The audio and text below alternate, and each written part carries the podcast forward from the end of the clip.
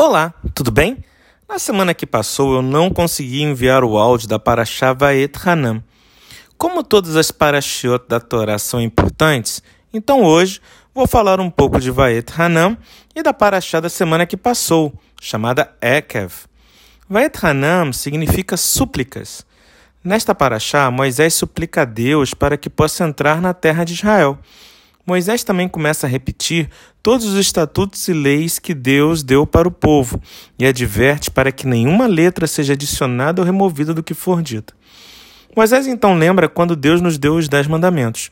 Nos dois primeiros, o povo escutou a voz de Deus, mas a partir daí pediram que Moisés fosse o interlocutor entre Deus e o povo, que falou que o que ouvissem, eles fariam. Apesar de esta ser uma das partes mais lindas da Paraxá, o que eu quero me concentrar com você é que em Vaet Hanam nos é falada a primeira parte do Shema Israel. Talvez seja a reza mais conhecida por qualquer judeu ou judia, independente de ser religioso ou não. Não bastasse isso, na Paraxá da semana que passou, nos é falada mais uma parte de Shema Israel. E o que tem isso de interessante? Para começar a responder, vamos falar então um pouco da Parashaekev, que em português significa calcanhar. A parte que eu quero destacar com você é que Deus fala que a terra de Israel não é igual ao Egito. A terra de Israel é uma terra de montanhas e vales que pode ser irrigada apenas pela água da chuva do céu. Por isso, ela é uma terra que está sempre sendo acompanhada de perto por Deus do início ao fim do ano. Ao final da Paraxá, Deus nos fala que a terra de Israel, que o povo judeu pisar, pertencerá ao povo.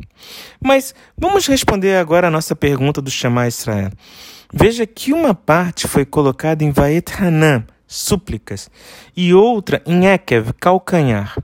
O que podemos falar disso? Que não adianta apenas rezar se não fizermos a nossa parte.